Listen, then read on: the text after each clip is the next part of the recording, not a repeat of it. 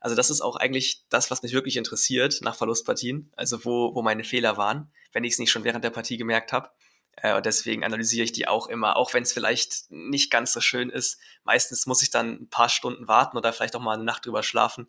Und, und dann fange ich aber an, das zu analysieren. Also das, das muss schon gemacht werden.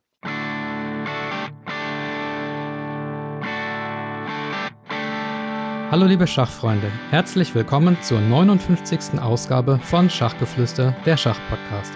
Ich heiße Michael Busse und mein Lieblingshobby ist Schach. Und um zu zeigen, wie unterhaltsam Schach sein kann, betreibe ich den Schachgeflüster Podcast und die Schachgeflüster Facebook-Gruppe. Mein heutiger Gast ist kein geringerer als der aktuelle deutsche Meister. Er ist 18 Jahre jung und war für kurze Zeit auch Deutschlands jüngster Großmeister. Seine aktuelle Elo-Zahl beträgt 2543. Er kommt aus Hamburg und studiert dort aktuell Jura. Herzlich willkommen und in Hamburg sagt man, glaube ich, Moin, Louis Engel. Wie geht's? Ja, moin, moin, Michael. Äh, mir geht's ganz gut. Und dir?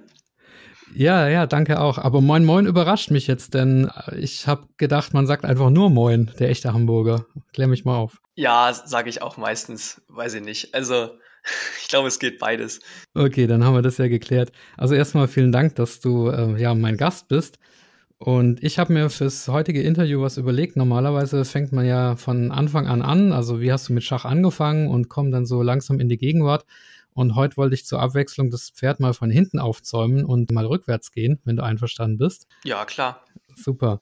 Also gerade war ich auf Twitch und habe den äh, FTX Crypto Cup noch gesehen mit Carlsen und so weiter. Auf dem Twitch-Kanal von Chess24 wird es übertragen. Würdest du das jetzt auch gucken, wenn wir nicht das Interview hätten? Oder hast du es nicht so mit Online-Schach und Online-Schachübertragungen?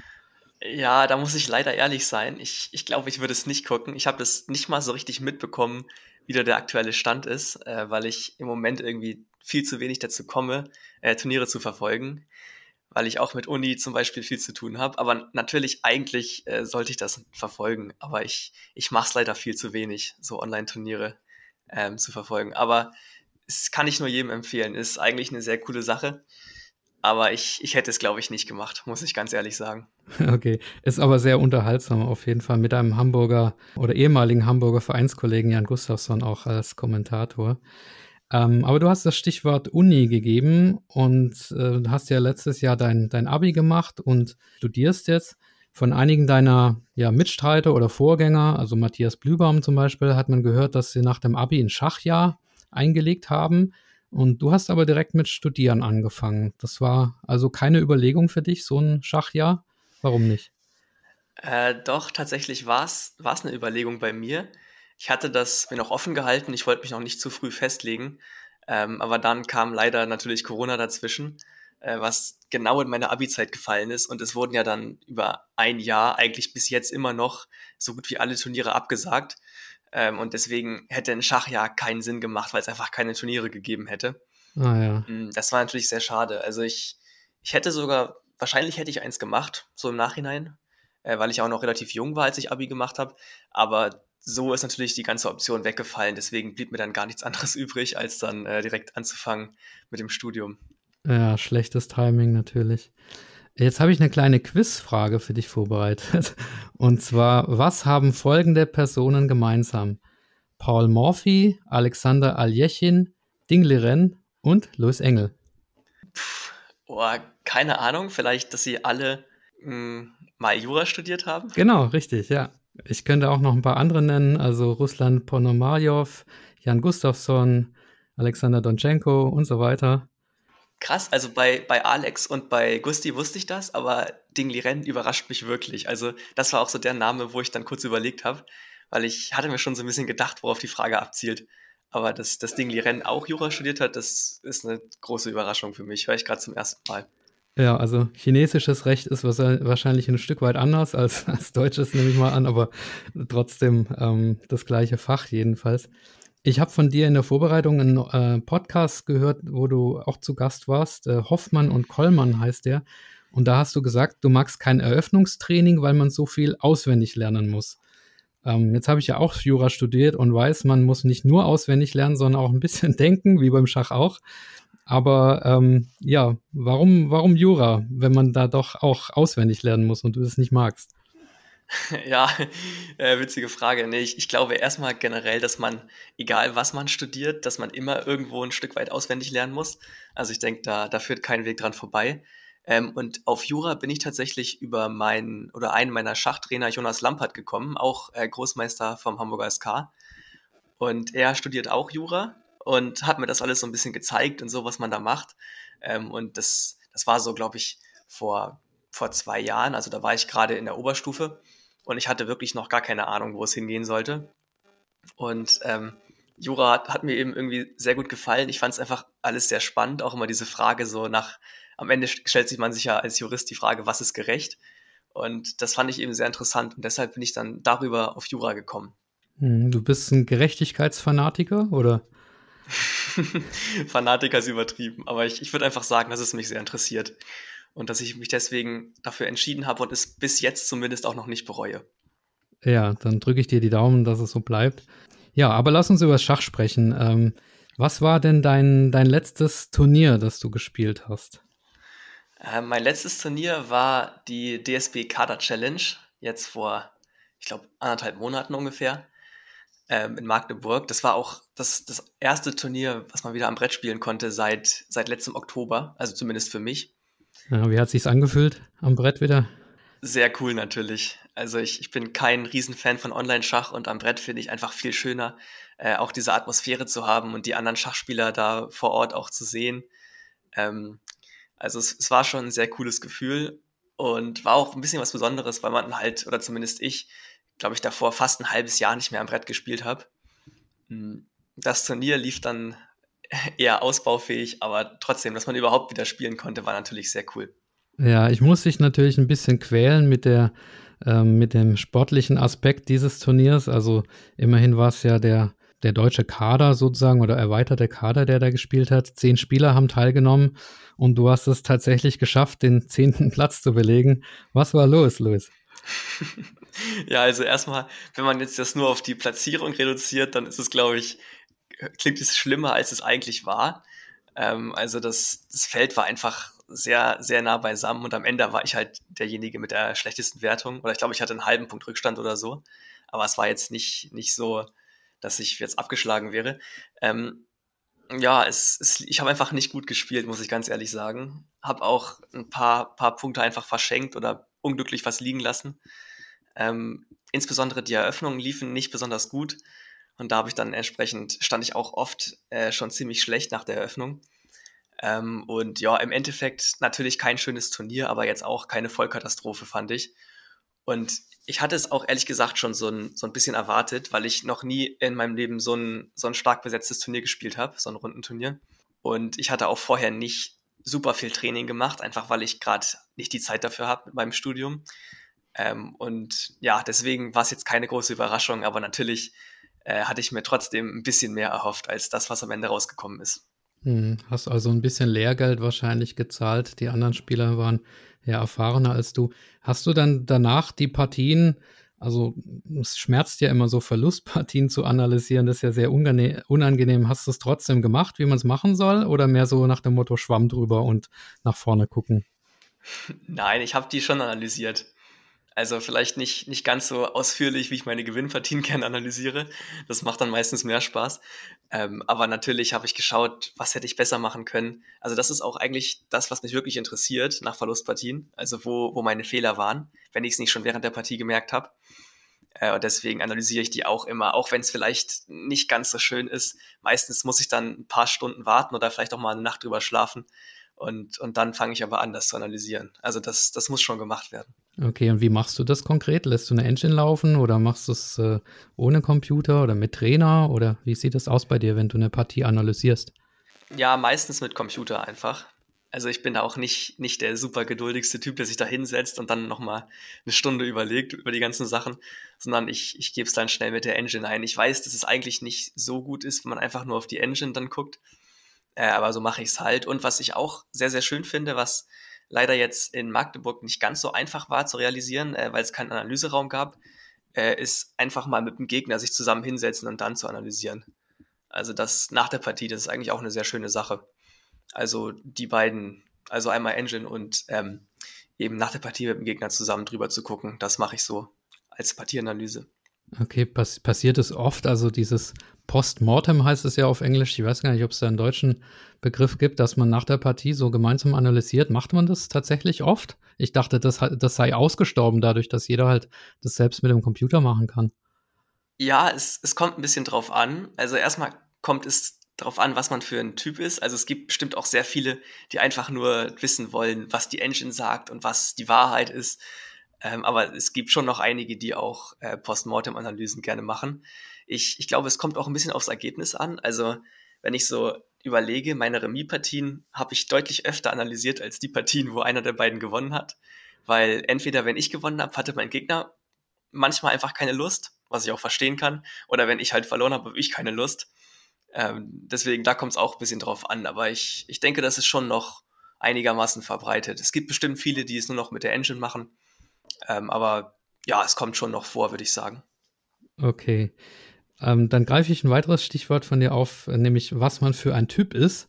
Und da komme ich auf dein Buch zu sprechen, was du letztes Jahr geschrieben hast, Ende letzten Jahres, zusammen mit Carsten Müller ist es erschienen. Den kennt man ja als Endspielexperten. Und dieses Buch hat den Titel Spielertypen. Ähm, ja, ich habe das tatsächlich, also ich lese wenige Schachbücher, aber das habe ich tatsächlich gelesen oder zum Großteil, weil der Carsten Müller es mir zugeschickt hat, dankenswerterweise. Und äh, ihr unterteilt dort die Schachspieler in vier Spielertypen. Welche Typen sind das dann denn? Ich hoffe, du hast sie noch drauf. Und wie kamt ihr auf diese, äh, darauf, äh, dass es diese vier Typen gibt? Ja, erstmal sehr gelungene Themenüberleitung. ähm, jetzt aber zu den Spielertypen. Es sind äh, Aktivspieler, Pragmatiker, Theoretiker und Reflektor. Oh, zum Glück hatte ich sie noch drauf. Ähm, wir sind tatsächlich auf die Idee gekommen, äh, weil ich ja mit Carsten Training mache und er, glaube ich, auch schon zu dem Thema ein bisschen was vorbereitet hatte und wir dann zusammen halt ein bisschen trainiert haben und eben dieses Thema auch hatten, also Spielertypen und Stärken und Schwächen von verschiedenen äh, ja, Spielern eben. Und äh, da haben wir uns auch unter, drüber unterhalten und wir fanden das beide eigentlich sehr, sehr spannend als Thema. Und wir haben auch gemerkt, dass es zu dem Thema jetzt eigentlich kaum schon Bücher gibt, wobei beispielsweise Bücher über die Schachweltmeister gibt es ja äh, massig, aber bei dem Thema gab es äh, erstaunlich wenig. Und deswegen dachten wir, wir nutzen vielleicht mal diese kleine Marktlücke und äh, produzieren mal ein Buch, was vielleicht auch mal ein neues Thema aufmacht. Äh, und wo ich denke, wo man auch als Schachspieler stark von profitieren kann, was vielleicht manche auch so ein bisschen unterschätzen oder nicht, nicht genug würdigen, einfach weil es jetzt kein so populäres Thema ist. Ähm, aber ja, so sind wir eben drauf gekommen und nach wie vor finde ich das Thema auch sehr spannend und halte es auch für unterschätzt, würde ich sagen. Hm, und die vier Spielertypen, die habt nicht ihr erfunden, sondern ein, die wurden in Dänemark erfunden, ne? Ja, genau, von, äh, von Lars Bo Hansen. Der hatte schon ein Buch geschrieben, auch zu den vier Spielertypen. Das ist aber, glaube ich, jetzt schon fast 20 Jahre alt und wurde auch gar nicht mehr produziert, soweit ich weiß. Ähm, und wir hatten, wir hatten eben die Idee, uns daran anzulehnen und natürlich auch beispielsweise jetzt die, die neuen Spieler, die, die groß rausgekommen sind, wie beispielsweise Carlsen oder die, äh, die, die neuen Engines wie Alpha Zero da ein bisschen einzuordnen, weil sich ja schon noch eine Menge geändert hat in den letzten 20 Jahren. Ähm, aber das stimmt, also diese, diese Spielertypen, die haben wir nicht selbst erfunden, sondern wir haben im Grunde die Idee nochmal neu aufleben lassen von Lars Bohansen. Okay, du hast vorhin gesagt, ähm, man kann davon profitieren, von diesem Wissen um, um diese vier Spielertypen. Wie denn genau? Also wenn ich jetzt weiß, mein Gegner ist ein, ich sag mal, Pragmatiker, wie nützt mir das jetzt? Ja, das, das hilft einem extrem, denke ich, weil wenn man den Gegner gut einschätzen kann, also wenn man weiß, äh, wo sind seine Stärken, was mag er besonders gerne, aber andererseits, was mag er vielleicht gar nicht, äh, dann kann ich auch dementsprechend vielleicht meine Eröffnung ähm, umstellen, eine andere Eröffnung spielen oder auch generell vielleicht einfach aggressiver spielen, als ich sonst spielen würde oder vielleicht erstmal ein bisschen defensiver. Ähm, und das, das hilft einem einfach extrem, wenn man weiß, wo der Gegner sich wohlfühlt und wo nicht. Also als Beispiel kann ich mal bringen, äh, Aktivspieler, das sind so ganz grob gesagt die, die Michael Thals unter uns, also die, die immer sehr gern angreifen und Figuren opfern und so. Ähm, und wenn man es irgendwie schafft, dass man gegen die seinerseits aktiv spielt und die gar nicht erst zum Angreifen kommen zu lassen, äh, dann fühlen sich Aktivspieler in der Regel überhaupt nicht wohl in ihrer, in ihrer Stellung. Also man, man kann dann schon die ganze Partie quasi anders ausrichten, wenn man weiß, wie der Gegner tickt und was er vielleicht gerne mag und was er aber auch eben zum Beispiel nicht gerne mag. Okay, was bist du für ein Typ? Hast du dich auch kategorisiert? Ja, selbstverständlich. Ähm, Carsten meint, dass ich äh, Pragmatiker bin und ich stimme dem auch zu. Also ich würde mich als Pragmatiker einordnen. Das haben wir auch in dem Buch äh, so geschrieben. Aber ich, ich glaube, es ist allgemein ist es schwer, wirklich sozusagen die klarste Kategorie zu finden, weil natürlich ist diese, diese Kategorisierung ähm, ja bisschen, bisschen künstlich. Also es gibt jetzt niemanden, der wirklich perfekt zu einem Typ passt. Man hat immer so, sage ich mal, Aspekte von verschiedenen Typen in sich. Also man kann es nicht einfach schwarz auf weiß zuordnen. Aber ich, ich würde schon sagen, dass ich auf jeden Fall am ehesten ein Pragmatiker bin. Kannst du noch erläutern, was das jetzt genau heißt? Also ich kann es nur vom, vom Wortsinne her äh, mir, mir vorstellen, dass du halt praktische Entscheidungen triffst und nicht immer den theoretisch besten Zug, sondern halt auch mal, keine Ahnung, ins Endspiel abwickeln, auch wenn es jetzt nicht äh, der objektiv beste Zug ist, zu tauschen oder so? Oder was bedeutet Pragmatiker für dich?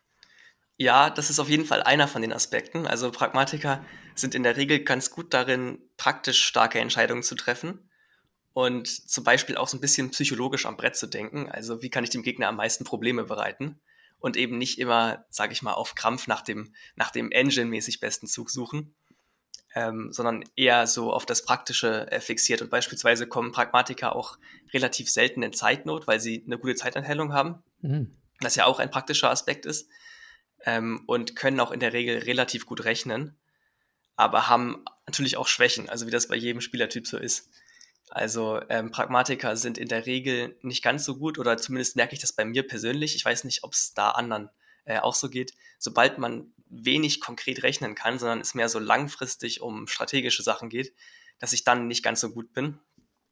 Ähm, ja, und so kann man natürlich auch ein bisschen, so, sage ich mal, seinen eigenen Spielstil besser kennenlernen und vielleicht auch merken, äh, woran man noch arbeiten muss. Aber ja, insgesamt würde ich sagen, dass der Pragmatiker wahrscheinlich noch am ausgewogensten ist von den vier Spielertypen. Kannst du Magnus Carlsen einordnen? In welche Kategorie passt der am besten? Ja, Magnus Carlsen kann man sogar sehr, sehr gut einordnen. Also finden zumindest Carsten und ich. Äh, und zwar finden wir, dass er ein Reflektor ist. Ähm, die sind tatsächlich der seltenste Spielertyp und die Reflektoren zeichnet es aus, dass sie, ähm, ich umschreibe es mal mit ein, ein Gefühl für die Harmonie der Figuren haben. Also sie haben einfach eine unfassbar starke Intuition und wissen auch intuitiv, wo die Figuren hingehören und ähm, sage ich mal, wie alles, wie alle Figuren dann am Ende gut stehen und alles äh, ineinander passt und sind entsprechend auch strategisch sehr, sehr stark. Also sieht man ja auch bei Magnus Carlsen, dass der, dass der regelmäßig strategische Meisterleistungen raushaut.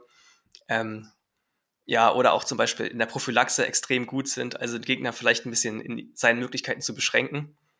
Ähm, aber andererseits manchmal Schwächen haben im konkreten Berechnen von Varianten. Aber wir sind uns da einig, also Carsten und ich, äh, dass, dass Magnus da auf jeden Fall in die Kategorie reingehört. Natürlich ist er ein extrem starker Reflektor und hat wenige Schwächen, aber er gehört definitiv in die Kategorie rein. Ja, ähm, jetzt mal von den äh, Spielertypen weg zu dem Buch generell. Für einen 18-Jährigen ein Buch zu schreiben oder mitzuschreiben, ist ja doch ähm, ja, recht ungewöhnlich. Carsten Müller hat das schon das eine oder andere Mal gemacht, dass er ein Buch veröffentlicht hat. Wie viel Louis Engel ist denn tatsächlich in dem Buch drin? also ich, ich kann es jetzt, jetzt nicht in, in Prozentzahlen äh, angeben. Ich, ich denke schon im Vergleich, dass Carsten mehr gemacht hat als ich. Aber ich, ich denke, dass wir vor allem auch vom Austausch profitiert haben. Also, dass man nicht nur, sag ich mal, einen einseitigen Blick drauf hatte, sondern eben immer gemeinsam zusammen drauf geguckt hat. Mm, und das Kapitel über die Pragmatiker habe ich komplett selbst geschrieben. Ähm, beim Rest hat Carsten etwas mehr gemacht. Aber insgesamt würde ich sagen, haben wir beide davon profitiert, dass wir es zusammen gemacht haben und, und nicht alleine.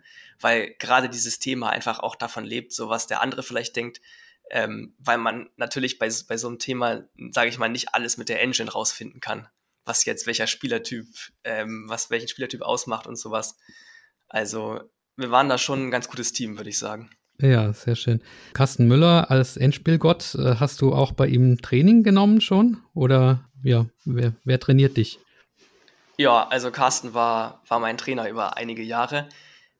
Ähm, wir haben auch regelmäßig Training gemacht Und im Moment ist es ein bisschen schwierig wegen Corona, aber wir wollten jetzt auch wieder ins Training einsteigen. Also, ja, er ist, er ist äh, mein Trainer, ja. Okay. Kann man schon so sagen. Und umfassend, oder ich hatte mal irgendwo gelesen, dass du auch mit Jan Gustafsson Eröffnungstraining machst. Der ist ja als äh, ja, weltweiter Eröffnungsexperte anerkannt und auch im Team von Magnus Carlsen und äh, wohnt ja auch in Hamburg. Insofern würde sich das ja auch äh, anbieten, bei ihm Training zu nehmen. Wie sieht es da aus? Ja, wir haben mal unregelmäßig Eröffnungstraining gemacht, aber nie besonders viel. Also so im Nachhinein, ich glaube maximal so einmal im Monat. Aber jetzt auch schon äh, seit längerem nicht mehr. Also da bin, ehrlich gesagt fehlt mir im Moment einfach ein bisschen die Zeit dafür.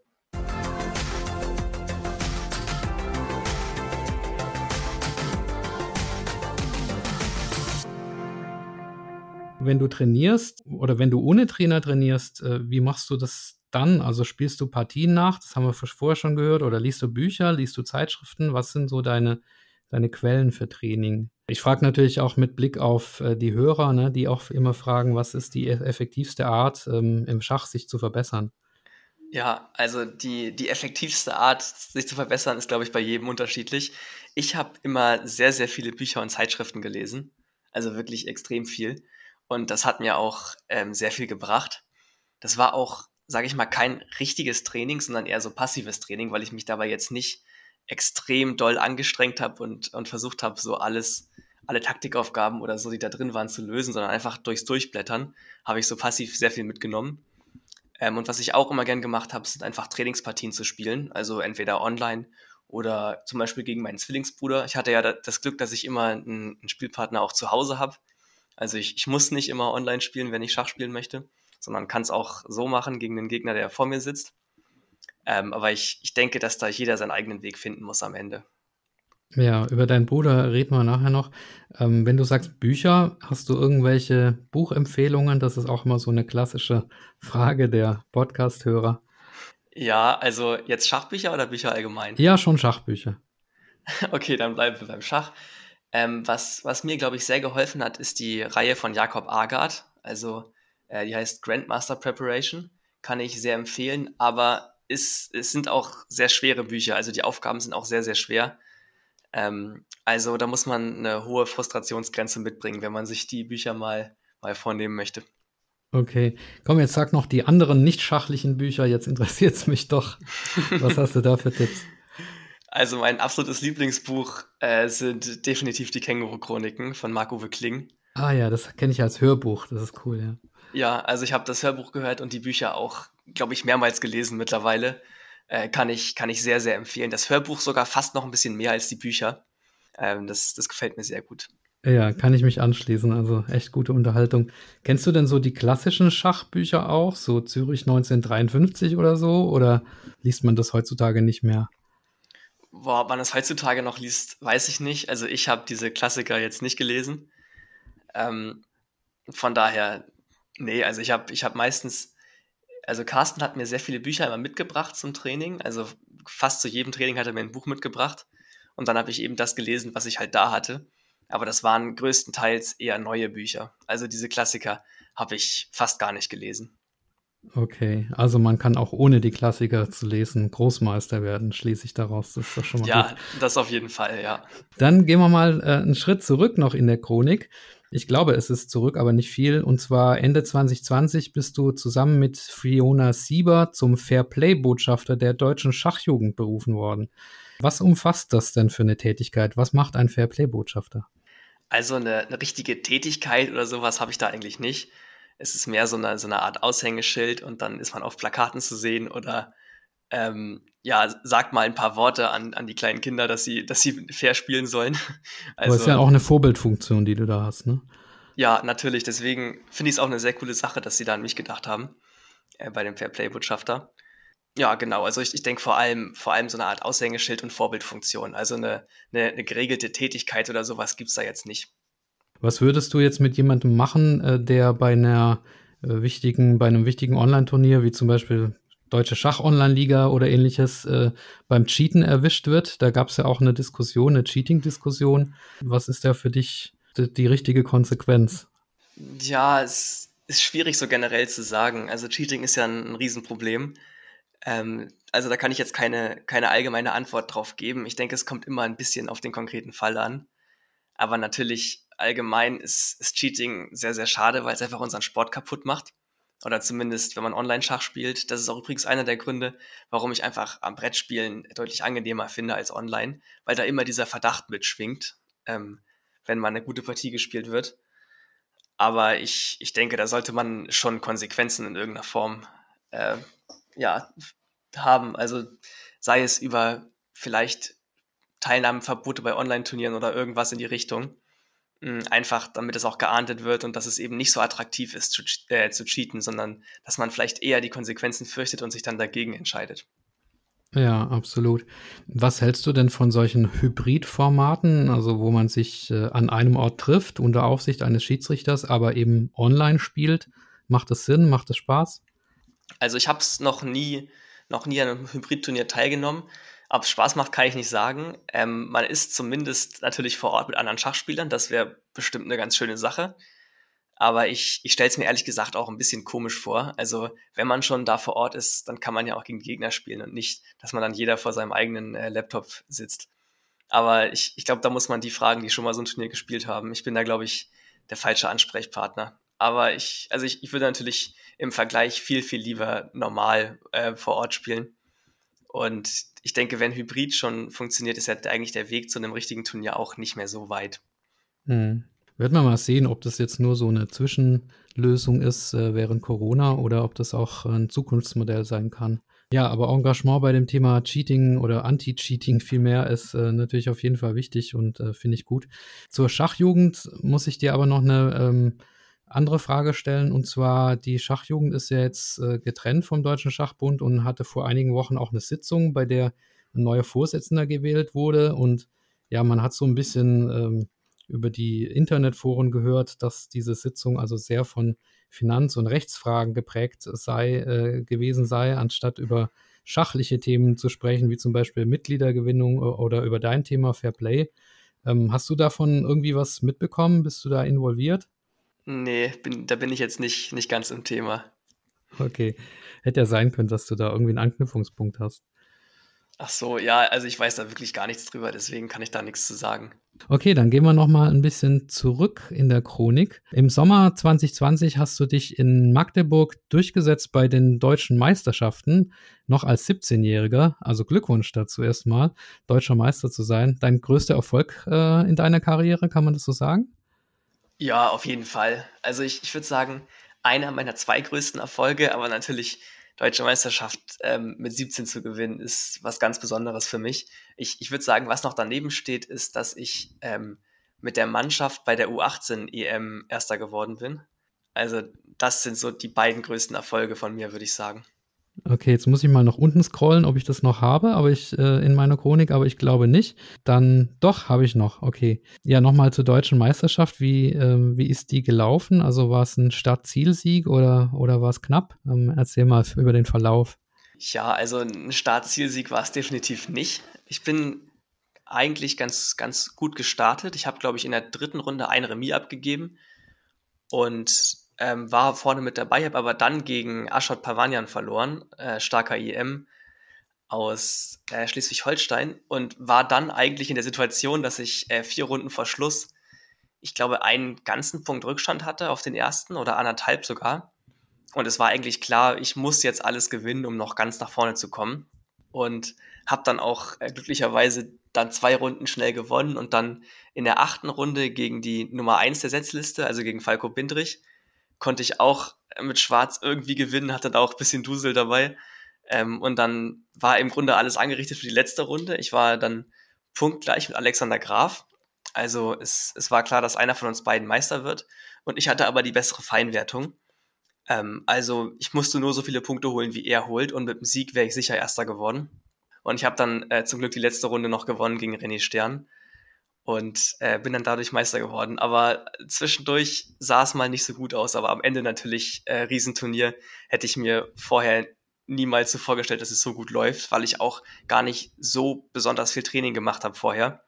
Äh, deswegen umso schöner, dass es dann so erfolgreich verlaufen ist. Hm, und wie gehst du dann psychologisch mit so einer Situation um, wo du weißt, äh, ja, dir reicht sozusagen das gleich gute Ergebnis wie, wie dein Kontrahent, aber ihr spielt ja nicht gegeneinander, sondern quasi in so einem Fernduell. Ja, wie hast du da versucht, ruhig zu bleiben? Ja, ich, also ich war halt überhaupt nicht ruhig während der Partie. Ich war natürlich sehr nervös und bin immer aufgesprungen, habe geschaut, wie es bei, es bei Alexander aussah. Ähm, ich, ich glaube, in so einer Situation, da ist man einfach nicht ruhig. Also auch wenn man sich vorher äh, sich darauf einschwört, dass man ruhig bleiben soll, es klappt einfach nicht weil eben schon es um eine, sehr, äh, um eine Menge geht. Ähm, was aber mich dazu gebracht hat, ein bisschen entspannter zu sein, war, dass, dass Alexander Graf schon nach, ich glaube, nach zehn Zügen Material eingestellt hatte. Ähm, und das dann den Druck für mich ein bisschen rausgenommen hat, weil es eben schon früh klar war, dass er höchstwahrscheinlich verlieren wird. Und deshalb konnte ich dann ein bisschen entspannter sein. Aber natürlich vor der Partie war ich extrem nervös, gar keine Frage. Ja, wäre ja auch schlimm, wenn nicht. Ja, ähm, ohne deinen Erfolg jetzt schmälern zu wollen, aber ähm, bei der deutschen Meisterschaft ähm, nehmen ja diejenigen gar nicht teil, die äh, schon für das German Masters qualifiziert sind. Also das ist das Turnier der, ich sage mal, absoluten Spitzenspieler in Deutschland, für das du ja jetzt auch qualifiziert bist. Ich glaube, das findet jetzt auch in, in Kürze statt in Magdeburg oder virtuell oder was ist da der, der aktuelle Stand? Ja, das soll stattfinden Ende Juli, Stand jetzt, und auch vor Ort in Magdeburg dann. Genau. Okay, weil der Bundeskongress, der wurde ja jetzt, äh, also der, der Schachkongress, der einmal im Jahr stattfindet, der soll ja jetzt äh, doch nur virtuell stattfinden, anstatt in Magdeburg. Deswegen war ich mir, mir beim German Masters nicht sicher. Mhm, also, wie gesagt, Stand jetzt, ich habe noch keine neuen Infos bekommen, äh, soll es vor Ort stattfinden. Wir sind ja auch nicht so viele Teilnehmer, also ich, ich denke, das kriegt man schon irgendwie hin. Ja, was rechnest du dir aus? Äh, für Chancen in, in ja, oder äh, ja, nicht, nicht vielleicht Siegchancen, aber wie, sagen wir mal so, was hast du für Ziele? Wie möchtest du abschneiden? oh. Ähm, ja, also ich, das Feld ist ja im Grunde fast das gleiche wie bei der Kader Challenge und da bin ich ja letzter geworden. Ähm, ich, ich möchte auf jeden Fall mein Ergebnis verbessern im Vergleich zu letztem Mal. Äh, und ich möchte vor allem besser vorbereitet sein. Also die Kader Challenge, das hat auch viel mit der fehlenden Vorbereitung zu tun gehabt, dass es da nicht so gut lief. Ähm, oder ansonsten, ich, ich muss gestehen, ich kenne das genaue Teilnehmerfeld jetzt gerade gar nicht. Ähm, ich kann mir nur ungefähr vorstellen, wie gut es besetzt sein wird, aber ich, ich, ich denke, ich werde da schon wahrscheinlich weit hinten gesetzt sein und entsprechend, ja, sage ich mal als Ziel 50 Prozent wäre wahrscheinlich schon ein Riesenergebnis, wenn ich das schaffen würde. Oder sage ich mal 4 aus 9 wäre auch noch okay. Ja, schauen wir mal. Also ich denke mal, man darf es wieder auf oder man kann es wieder auf äh, Schach Deutschland TV auf Twitch verfolgen und drücke ich dir auf jeden Fall die Daumen. Weiter zurück. Februar 2020 hast du auf dem FIDE-Kongress den Großmeistertitel verliehen bekommen. Den hattest du dir ein Jahr vorher oder ja, ein halbes Jahr vorher erspielt. Ähm, wie läuft denn sowas eigentlich ab? Wird man da irgendwie nach vorne aufgerufen und kriegt dann einen feierlichen Händedruck vom FIDE-Präsidenten oder wie muss man sich das vorstellen, so eine, so eine Verleihung eines Großmeistertitels? Nee, leider gar nicht. Es ist ganz unspektakulär. Es gibt da nicht mal eine richtige Verleihungszeremonie oder sowas. Also ich, ich habe ja im Oktober meine letzte Norm gemacht und habe dann die letzte Norm eben eingesandt bei der FIDE. Und dann wurde mein Titel gut geschrieben dann ähm, beim nächsten Kongress. Aber mit äh, persönlicher Ehrung und so weiter gibt es da leider überhaupt nichts. Also Och. man schickt da nur seine Norm ein. Ja, leider. Das ist ja jetzt enttäuschend. Na, ja, gut. ich weiß. Aber Großmeister zu sein ist ja auch äh, trotzdem nicht schlecht. Du warst für eine Woche auch der jüngste Großmeister Deutschlands und dann kam Vincent Keimer und hat dich abgelöst. Ja, inzwischen ist er auch, glaube ich, 15 Punkte, äh, 50 Elo-Punkte oder so vor dir ungefähr. Hast du noch eine Chance, ihn, ihn einzuholen oder ist er dir quasi äh, entwischt? ja, ich, ich glaube, ich glaub, er ist mir schon entwischt. Also ich, ich denke, es ist aber auch ganz normal, weil wir einfach verschiedene Wege eingeschlagen haben. Also er macht ja nach wie vor, glaube ich, extrem viel und trainiert auch viel und äh, spielt auch viele Turniere. Ähm, und ich habe ja schon jetzt gerade mehr den Fokus auf meinem Studium und ähm, habe einfach nicht die Zeit für Schach, die ich vielleicht aufwenden müsste, um auf sein Niveau zu kommen. Äh, von daher passt das schon, dass er jetzt vor mir ist. Ja gut, ich meine, die ganzen indischen Top-Talente, ne, die äh, trainieren wahrscheinlich sechs oder acht Stunden am Tag oder so. Und äh, da ist es wahrscheinlich für dich schwer als Hobby. In der Rochade hast du gesagt, äh, du trainierst ein bis zwei Stunden am Tag. Ich weiß nicht, ja, da ist ja natürlich ein Riesenunterschied, ne? Ja, also wenn ich ganz ehrlich bin, ist es jetzt im Moment wahrscheinlich sogar noch weniger. Okay. Also von daher keine Überraschung, wenn es dann nicht bis, bis 2,6 reicht im Moment. Also da müsste ich schon wieder mehr machen. Ja. Und Vincent, was traust du ihm zu? Neulich hat er Dingliren auseinandergenommen. Online, okay, aber trotzdem, das war ja ein erstaunliches Resultat. Also der, der geht seinen Weg, ne? Ja, Vincent, natürlich. Also ich habe sowieso schon immer riesen Respekt vor ihm. Ich habe auch vor ein paar Monaten auf ähm, meinem Twitch-Kanal gegen ihn ein Match gespielt und da bin ich auch ganz schön auseinandergenommen worden. Also der hat sich auch, glaube ich, in den letzten Monaten nochmal noch mal stark verbessert. Und ja, ich, ich bin gespannt, wo die Reise noch hingeht für ihn, aber ich denke, da ist noch definitiv viel Potenzial in ihm. Okay. Dann kommen wir mal zu dem Erfolg, den du vorher angesprochen hast, Mannschaftseuropameister in der U18 im Jahr 2019. Hm, ja, so in der Mannschaft zu gewinnen, das finde ich auch immer was, was Besonderes. Ähm, wer waren denn deine Mannschaftskameraden und äh, ja, wie, wie lief das für euch ab? Wie habt ihr gefeiert? oh, ich, ich, ich hoffe, ich bekomme sie noch zusammen. Also in meiner Mannschaft waren äh, Aschot Pavanian, Emil Schmiedek, äh, Jakob Leon Peiken und Alexander Krastev. Und ja, wie läuft sowas ab? Also ich, ich muss gerade ernsthaft überlegen, weil es schon ein bisschen her ist. Wo war das denn eigentlich? Da fragst du mich jetzt was. Ähm, keine Fangfrage, ich weiß es auch nicht. ich, ich weiß es nicht mehr ganz genau. Ich weiß es nicht mehr ganz genau. Irgendwo in Osteuropa. Ich bin mir nicht ganz sicher, in welchem Land, ehrlich gesagt. Eigentlich auch schwach. Ähm, ja, macht nichts. Aber gefeiert habt ihr. Ja, das auf jeden Fall. Also es war auch, sage ich mal, ein bisschen überraschend für uns, weil wir nicht die Top-Favoriten da waren. Also wir hatten nicht das stärkste Team hingeschickt, weil zum Beispiel auch Vincent äh, nicht mitgespielt hat bei uns. Ähm, von daher war es dann umso überraschender. Und wir haben auch wirklich nur das Nötigste getan. Also wir haben, glaube ich, fast jede Runde zweieinhalb zu anderthalb gewonnen. Und ähm, ja, es war einfach eine sehr, sehr schöne Teamleistung, die man natürlich auch dann entsprechend ähm, feiern musste. Ja. Ein Jahr vorher, wenn man mal zurückgeht, äh, da hast du auch eine mit der Mannschaft eine Meisterschaft gewonnen und zwar die deutsche Schulschachmeisterschaften mit deiner Schule, der Brechtschule. Wer war denn da alles in deiner Mannschaft? Und ich glaube, jetzt kommen wir auch zu deinem Bruder, ne? Ja, also mein, mein Bruder Robert Engel war in der Mannschaft. Ähm, dann noch Lennart Meiling, Huda und ich glaube Joris Raschke und Leon Baneur. Ich, ich weiß nicht, ob beide dabei waren, oder nur einer von beiden. Also wir haben die auch oft mitgespielt und auch, glaube ich, schon oft gewonnen. Und da war unser Team nicht immer in der gleichen Besetzung. Deswegen bin ich mir gerade nicht ganz sicher.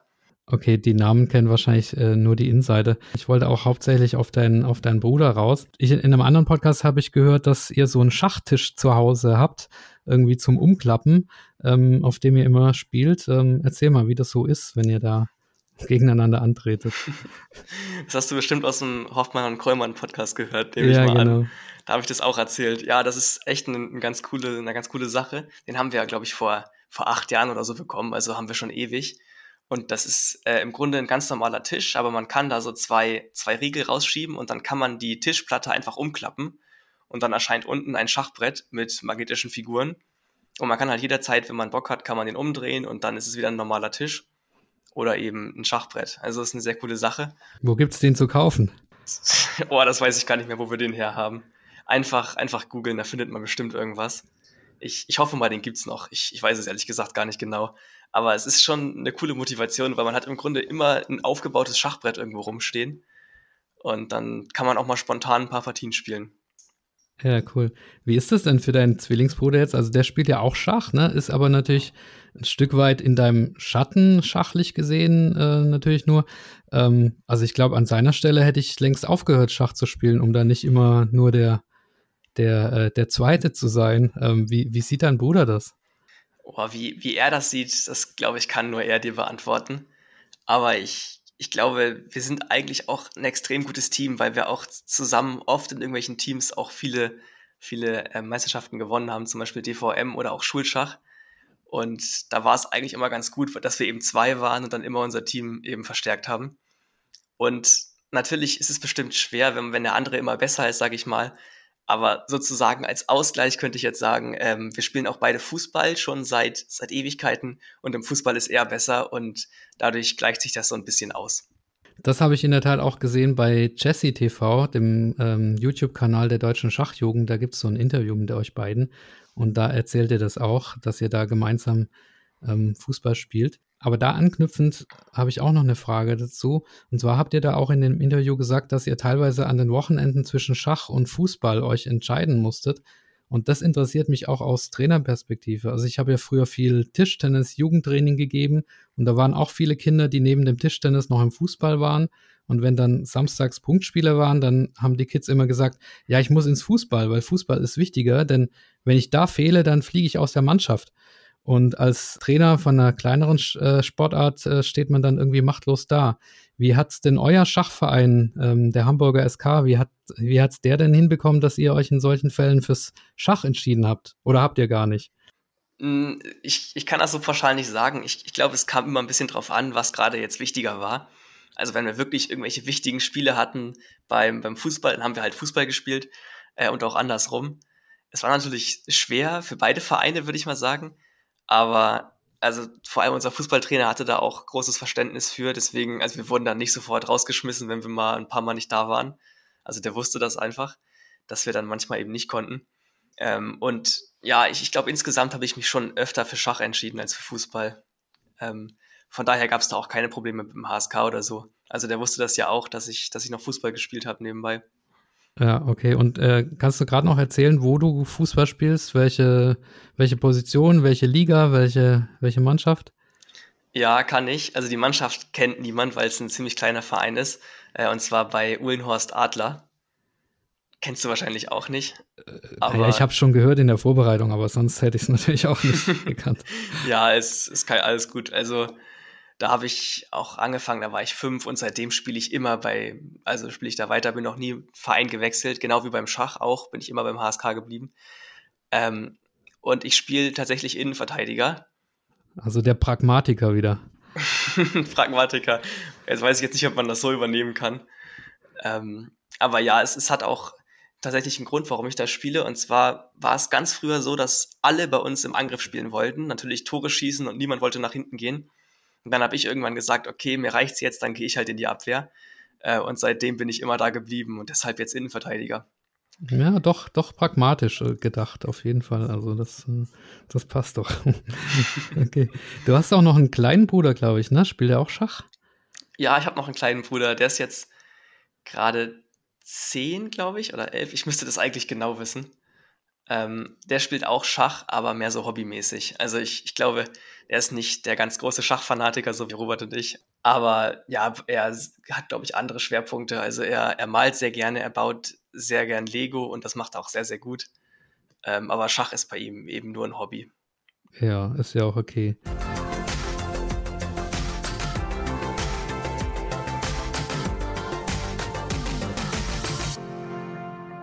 Ja, dann gibt es neben dein, ähm, deiner Familie gibt es noch einen weiteren wichtigen Menschen in deinem Leben, dem du ja in schachlicher Hinsicht jedenfalls einiges zu verdanken hast. Und zwar, du weißt bestimmt, wen ich meine, den Felix Meissner.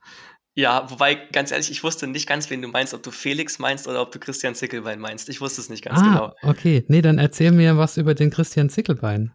Ach so, Christian Zickelbein ist bei uns im HSK der Ehrenvorsitzende.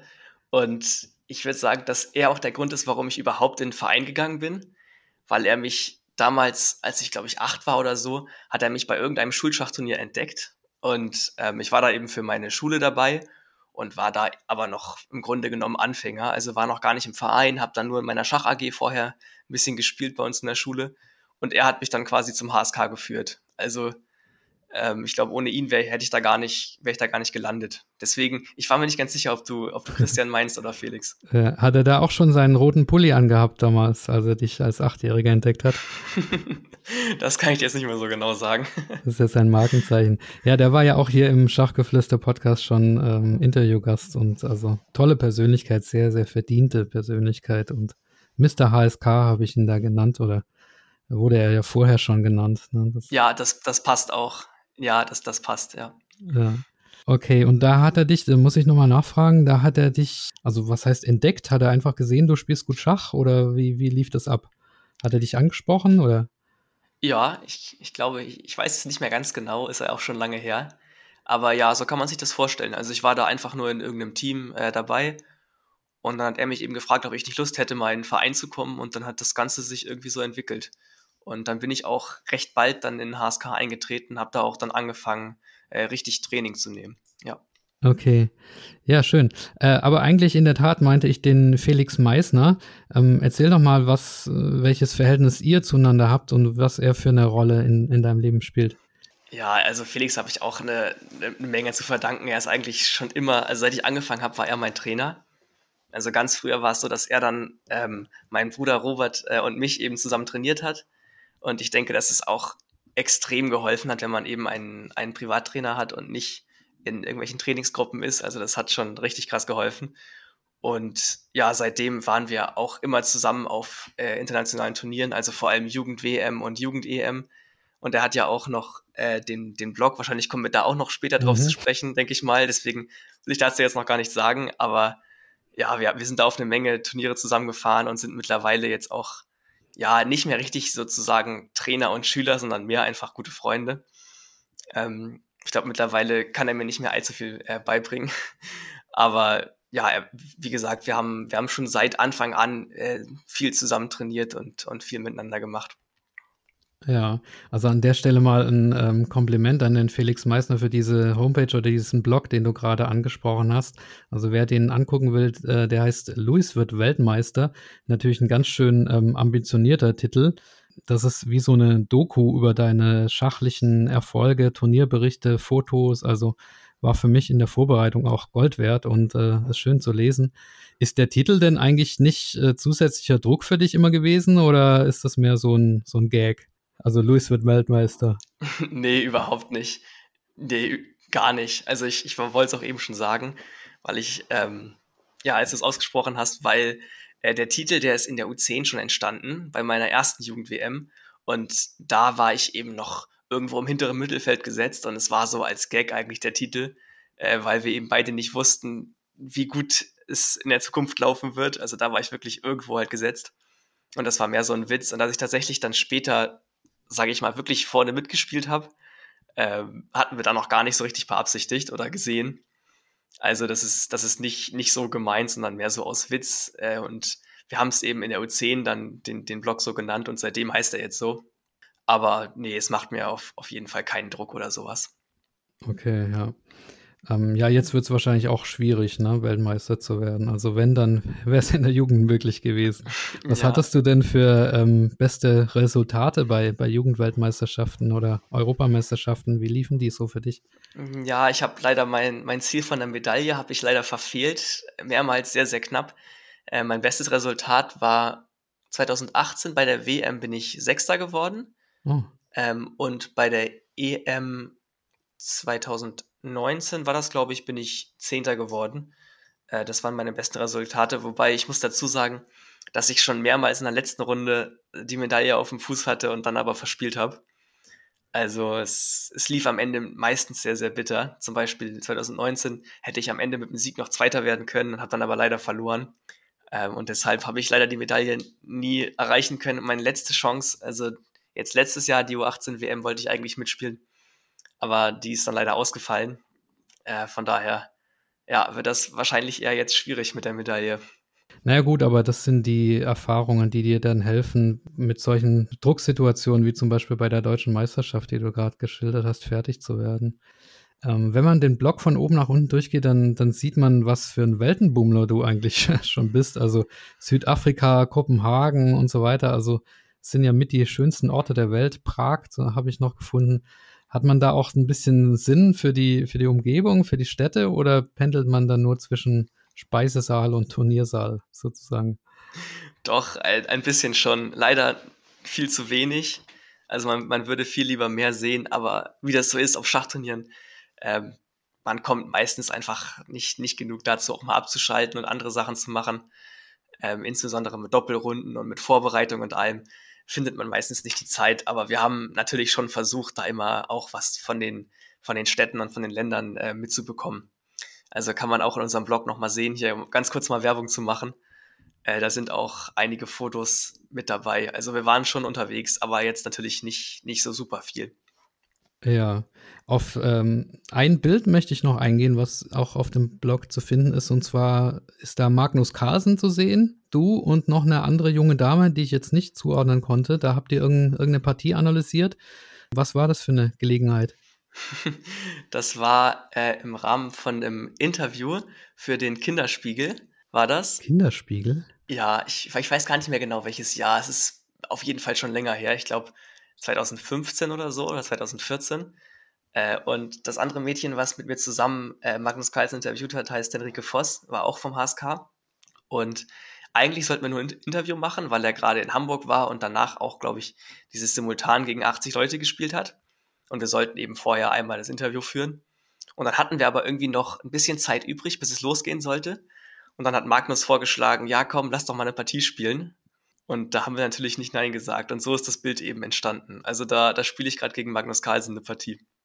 Ja, cool. Die Frage, wie es ausging, brauche ich wahrscheinlich nicht stellen, oder? Also. Hm, tatsächlich, tatsächlich kann ich mehr oder weniger sagen, dass ich gegen Magnus Carlsen gewonnen habe.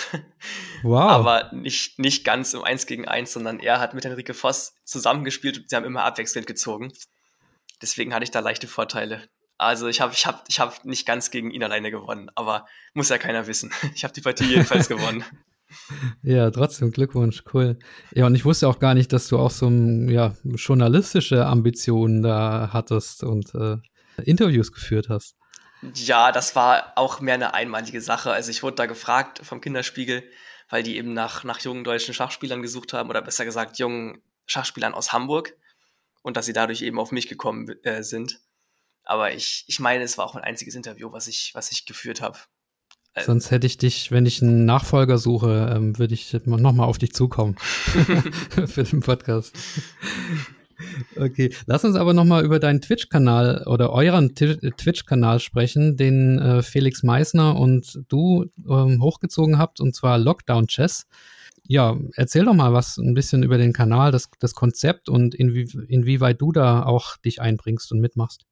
Ja, also Felix und ich hatten die Idee, jetzt glaube ich vor ungefähr einem Jahr oder so, oder letzten Sommer irgendwann.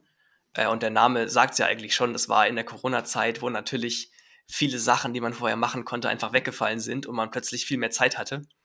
Und da hatten wir eben die Idee, dass es mal ganz cool wäre, einfach mal so einen, äh, so einen Channel aufzumachen auf Twitch und da ein bisschen was zu streamen. Und wir hatten auch eigentlich beide richtig Bock drauf. Also Felix hat auch immer mega Spaß dabei und ich eben auch. Und dann haben wir es einfach mal gemacht und wollten mal schauen, wie es so läuft. Und ja, jetzt haben wir auch ganz gute Zuschauerzahlen eigentlich. Also es ist deutlich besser gelaufen, als wir am Anfang dachten, dass es läuft, weil man es natürlich nie, immer nicht so gut einschätzen kann. Ähm, aber jetzt im Moment komme ich auch dazu natürlich nicht besonders viel. Ähm, da fehlt mir auch die Zeit. Also die, die meisten Streams, die da auch, die man da auch noch nachträglich gucken kann, da werdet ihr wahrscheinlich nur Felix sehen, wenn ihr den Stream gucken wollt. Ich bin hin und wieder auch mal dabei, aber jetzt nicht so super oft. Ja, also gegen Vincent Keimer hast du ja schon gesagt, bist du angetreten und es war da zu sehen. Und ich habe auch gefunden, ich weiß jetzt nicht, ob es auf Lockdown Chess war oder vom, auf dem Kanal des Deutschen Schachbundes, dass du gegen zehn deutsche Jugendmeister, also in verschiedenen Altersklassen angetreten bist und, äh, und simultan gespielt hast, also gegen zehn gleichzeitig. Kannst du da noch ein bisschen was äh, dazu erzählen, wie, wie das gelaufen ist und wie die Jugendspieler, die jungen Talente von heute sozusagen, also die noch jüngeren als du, äh, gegen dich abgeschnitten haben. Wer hat dich da beeindruckt? Ja, kann ich gerne was zu sagen. Ähm, das war auf unserem Kanal, also Lockdown Chess. Und ich meinte, das war sogar unser allererster Stream. Also wir wollten direkt mit einem richtigen Event starten, sage ich mal. Deswegen haben wir das eben, oder hat Felix das organisiert. Und ähm, ja, ich, ich überlege gerade, ich, ich meine, ich habe insgesamt, habe ich das simultan gewonnen. Aber es war, es war schon echt, echt schwierig und die haben auch wirklich stark gespielt. Hm, es war auch vorher für mich schwer einzuschätzen, wie das dann so laufen wird, weil man das natürlich beim Simultan und mit der Zeit und so nie so richtig genau sagen kann, ähm, wie schwierig das dann wird. Aber ich habe auch ein paar Partien wirklich heftig verloren. Ich, ich weiß gerade nicht mehr ganz genau, gegen wen ich die eine Partie verloren habe. Aber ich wurde in der einen Partie mit Weiß richtig schnell auseinandergenommen, das weiß ich noch. Äh, aber insgesamt habe ich es trotzdem gewonnen. Und es war auch ein sehr, sehr cooles Event. So gerade zum Einstieg wollten wir eben was Besonderes machen. Und da hat Felix eben das dann organisiert bekommen und die, die ganzen deutschen Meister ins Boot geholt. Es war ein sehr cooles Event. Okay, ja, schöne Aktion. gerade wahrscheinlich auch für die, für die Talente ein, ein Highlight, äh, gegen den deutschen Meister zu spielen, der du da ja, doch, der du da schon warst, ne? Ja. ja. Okay, dann ähm, zurück ins Jahr 2018. Ein Blick auf die Chessbase-Seite hat mir gezeigt, dass du schon eine Schach-DVD veröffentlicht hast äh, zu einem sehr speziellen Thema. Das ist also jetzt was für die fortgeschrittenen Schachspieler unter uns. Und zwar ist es so, dass in vielen, ach komm, erzähl du einfach, ähm, worüber, worüber, worüber ging die DVD und ähm, ja, was, was war das Thema? Ähm, das Thema war das äh, sizilianische Qualitätsopfer auf C3, also das, das bekannte Turmopfer gegen den Springer, kennen sicherlich einige von euch. Und das ist im Rahmen von meinem Praktikum entstanden, in der, ich glaube, es war die achte Klasse, also ist schon, schon ein bisschen her. Ihr werdet es auch an meiner, an meiner Frisur sehen und dann generell, wie ich aussehe, dass es schon ein paar Jährchen her ist. Die Stimme und ist auch noch ein bisschen heller als, als heute. das kann ich mir gut vorstellen. Ich habe es tatsächlich seit, seit längerem nicht mehr angeguckt. Ähm, aber ja, kann ich mir gut vorstellen. Und ich habe eben im Rahmen von meinem Praktikum habe ich das dann gemacht, weil ich dachte, okay, das ist irgendwie ein spannendes Thema, das bringt mir selber vielleicht auch was, wenn ich da mal was zu mache. Und es sollte ja auch dann am Ende 60 Minuten werden, deswegen konnte ich kein zu großes Thema nehmen und habe mich deswegen dann dafür entschieden. Ja, okay, also die, die schachliche Analyse, ich glaube, die überspringen wir jetzt. Also wer sich da interessiert, kann das gerne gucken. Es ist auch, glaube ich, auf YouTube jetzt äh, als Video oder zumindest äh, Teile, Teile davon. Ja, aber ich, du ich hast glaube, bei Chessbase. Sorry, ja. ich, ich glaube, dass ein kurzer Ausschnitt auf, auf uh, YouTube ist von den 60 Minutes, aber ich glaube, das ansonsten muss man sich das kaufen bei Chessbase. Also das, ja. das gibt es nicht so, ja. Okay, und den Kauf äh, empfehlen wir hiermit selbstverständlich. ähm, aber das Praktikum, hast du das bei Chessbase gemacht? Also in, in, in Hamburg, in diesen berühmten Chessbase-Studios da? Oder ja. Ähm, was war das für ein Praktikum? Spürt man da die Gegenwart von solchen Leuten wie, wie Kasparov, die ja auch schon dort waren, um Schachcomputer zu entwickeln, oder ist es ein ganz normales Büro? also eine, besondere Gegenwart von Kasparov habe ich jetzt nicht gespürt. es, war, es war schon eigentlich ein ganz normales Büro, äh, wie man das kennt, mit einem, mit einem Raum, wo eben das gedreht wurde. Und auch sonst sah es relativ normal aus. Also ja, war jetzt, war jetzt kein super besonderes Feeling da zu sein. Aber natürlich sehr cool, dass sie ihr Büro in Hamburg haben. Deswegen dachte ich auch, okay, es bietet sich ja irgendwo an, wenn die schon hier sind, dann da das Praktikum zu machen. Und ja, es, es war auch sehr cool. Okay, dann gehen wir noch ein bisschen weiter zurück. 2014 und 2016 bist du in deiner jeweiligen Altersklasse, also U12 und U14 war das, deutscher Meister geworden auch. Und äh, dazu hast du, habe ich eine Aussage von dir gehört, und zwar in diesem Kader-Sums-Talk mit dem Sebastian Siebrecht. Da hast du gesagt, dass diese erste Meisterschaft in der U12 auch äh, ein ganz besonderer Erfolg für dich war. Inwiefern war das für dich besonders? Oh, aus, aus mehreren Gründen. Also zum ersten, weil das in der U12 mein erster richtiger Titel war als deutscher Meister. Und ich denke, der erste Titel ist immer nochmal was Besonderes. Und insbesondere, weil es einfach so ein dramatisches Finale war. Also ich, ich war punktgleich mit Jan-Orko Rockmann äh, aus Bremen und wir hatten auch sogar die gleiche Buchholz. Und in der Drittwertung lag ich dann irgendwie ganz knapp vor ihm und bin dadurch deutscher Meister geworden. Und es hing auch am Ende, also wir waren beide schon längst fertig mit unseren Partien und es hing dann irgendwie noch an einer Partie irgendwo an Brett 20 oder so, äh, wie die ausgeht, weil das irgendwie für unsere Drittwertung entscheidend war. Und ja, es, es war einfach äh, unfassbar spannend und wir haben eben dann das mal live verfolgt und aktualisiert und geschaut, wie es denn jetzt aussieht. Und am Ende hatte ich eben dann das, das Quäntchen Glück, was man dafür braucht, um dann da deutscher Meister zu werden. Hm, meinst du, es wäre anders verlaufen, deine, dein Schachwerdegang, wenn du da nicht gewonnen hättest? So, so Schmetterlingseffektmäßig? Also. Boah, das, das kann ich schwer beurteilen. Also ich, ich ah, kann ich nicht sagen. Ich glaube, ich hätte dann sogar noch, noch mehr Bock gehabt, wieder anzugreifen und die Titel doch noch irgendwann anders mal zu holen. Aber andererseits hat es mich natürlich auch, auch schon motiviert, wenn man da dann gewinnt. Und vor allem in so einem Finale. Aber es ist, glaube ich, äh, schwer zu sagen, ob es jetzt anders verlaufen wäre. Ja, okay. Dann ein Jahr zurück, mit elf Jahren hast du schon, und das äh, fand ich Wahnsinn, als ich das gehört habe, hast du schon in der zweiten Bundesliga gespielt für den Hamburger SK. Das ist ja schon außergewöhnlich und ähm, auch als Verein zu, äh, so zu entscheiden. Ne? Denn normalerweise heißt es ja, man soll die jungen Leute nicht verheizen und, und langsam ranführen. Wie war das für dich, mit, mit elf äh, in, in der zweiten Liga zu spielen? also ich habe mich gerade auch ehrlich gesagt ein bisschen gewundert bei der Frage, weil mir war gar nicht selber klar, dass ich wirklich mit elf da schon gespielt habe. ähm, ähm, wo habe ich das denn her? Ich glaube auch von dem Kater-Samstag mit Sebastian Siebrich. Also dann, ich weiß nicht, ob ich es da gesagt habe, aber dann, dann wird es wohl stimmen. Ich weiß es auch nicht mehr. Ich habe aber so oder so jedenfalls sehr früh da angefangen zu spielen. Und es war natürlich eine ganz besondere Erfahrung, da mit Abstand der Jüngste zu sein und, sage ich mal, gegen die ganzen Meister zu spielen oder spielen zu dürfen, besser gesagt. Ähm, aber es war natürlich auch einfach mega cool. Also ich denke, es hat mir auch, hat mir auch viel gebracht, dass man dann eben nicht so langsam Schritt für Schritt rangeführt wird, sondern einfach mal geguckt wird, wie es so läuft. Ähm, und bei mir lief es ja auch ziemlich gut. Ich glaube, ich habe auch davon profitiert, dass vielleicht meine Gegner mich auch schwer einschätzen konnten, weil das ja ungewöhnlich ist, gegen so einen jungen Spieler dann spielen zu müssen. Aber das, das war schon eine sehr coole Erfahrung, auch gerade in dem jungen Alter dann schon zweite Bundesliga zu spielen. Du hast auch gute Resultate erzielt oder bist du da quasi, hast auch Lehrgeld zahlen müssen? Wie, wie lief das sportlich? Ich, ich glaube, insgesamt lief es sehr gut. Also ich habe generell in den Jahren mich ziemlich stark so verbessert von meiner Zahl auch. Und ich glaube, in der zweiten Liga lief es auch insgesamt ähm, wirklich gut. Ich bin mir nicht mehr ganz sicher, weil es auch schon länger her ist. Aber ja, ich, ich denke schon, dass es gut lief. Ja, echt beachtlich. Also Hamburger SK muss ich sowieso sagen, ich ähm, ja, nee, ich will, ich will neutral sein, aber Na gut, dann, ich dann, auch raus. Dann, aber toller Club auf jeden Fall. ja, also, sonst, sonst sag ich's, wenn du neutral ja, bleibst. Also, sag, genau, sag, sag du noch was zum, zum HSK als Club generell. Ja, ist natürlich Wahnsinnsclub. Also habe ich auch echt Glück gehabt, dass ich, dass ich da gelandet bin. Weil natürlich der HSK eine unfassbar gute Jugendarbeit hat. Also würde ich jetzt sagen, ist kaum vergleichbar mit, mit, mit irgendwelchen anderen Vereinen und eben die Jugend extrem stark fördert. Das hat mir auch selber natürlich sehr, sehr viel gebracht, dass ich beim HSK gelandet bin. Also kann ich nur meinen eigenen Verein hier mal loben an der Stelle.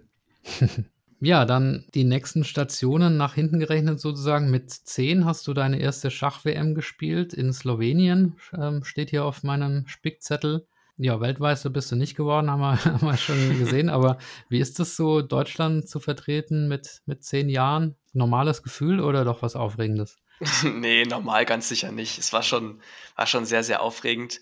Ähm, aber auch generell für mich. Also ich war da ja zehn Jahre und ich bin da, die meiste Zeit war ich da alleine mit Felix.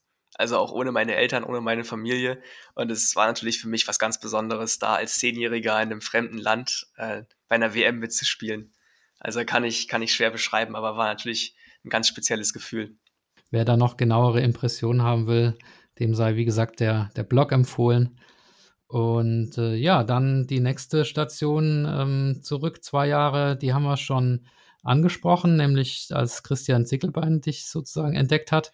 Und dann sind wir chronologisch schon bei deinen Anfängen angelernt. Deswegen die klassische Frage eines Schachinterviews: Wo hast du Schach gelernt und von wem? Wie hat es angefangen? ich wusste, dass die Frage irgendwann kommt. Ähm, ich habe in der ersten Klasse Schach gelernt und zwar hat mir es ein Schulfreund beigebracht äh, weil ich noch weiß, wir hatten ein Schachbrett irgendwie in der Klasse rumstehen und er hat da halt immer gegen andere, ähm, gegen andere gespielt und hat da auch, glaube ich, soweit ich mich erinnern kann, auch fast alle Partien gewonnen. Und ich kannte das eben nicht und wollte das auch rausfinden, wie das geht. Äh, und dann hat er es mir eben beigebracht. Und ich, ich meine, da war ich sogar noch fünf oder so. Also relativ jung. Okay, also normalerweise ist es ja der Papa oder der, der Opa, aber äh, in deinem Fall ein Klassenkamerad. Also ja. ja, bisschen außergewöhnlich. Also dann habe ich es natürlich auch mit meinen Eltern gespielt und mit meinem Opa und so. Ich weiß auch noch, dass ich mich in der ersten Partie direkt äh, habe Schäfermatt setzen lassen von meinem Opa. Aber tatsächlich beigebracht hat mir es äh, ein Schulfreund. Ja, äh, Luis, wir sind quasi bei deiner Geburt schon fast angelangt.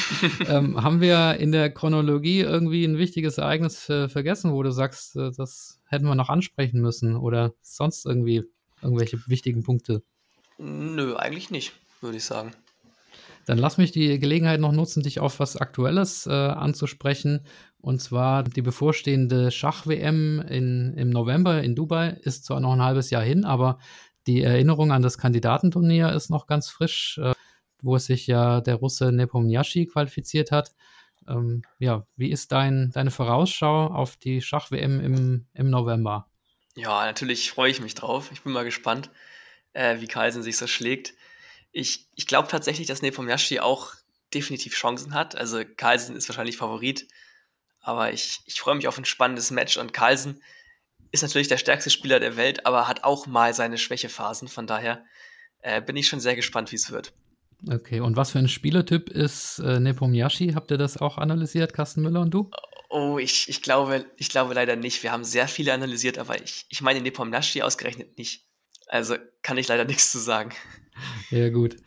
Ja, super, Luis. Also die Stunde ging äh, sehr, sehr schnell vorbei mit dir und äh, ich danke dir recht herzlich. Also schon eine tolle Geschichte von der von der Schulbank sozusagen zum deutschen Meister heute einmal äh, rückwärts erzählt und ja, eins muss ich dir auch noch sagen, also ich finde es klasse, dass du dich nicht versteckst, sondern tatsächlich äh, Schach aktiv promotest auf Lockdown Chess und äh, auf Rocket Beans TV habe ich dich äh, gesehen und in einem anderen Podcast und so. Also ja, junge Leute brauchen Identifikationsfiguren und äh, du bist da definitiv eine. Und äh, ja, an die Hörer auch, wenn ihr noch mehr hören wollt von Louis Engel. Also ich hatte diesen Kader Samstock äh, erwähnt mit äh, Sebastian Siebrecht. Und wer sich mehr für die Schachpartien interessiert, auf dem Kanal von The Big Greek, da gibt es auch äh, immer wieder Partien von dir.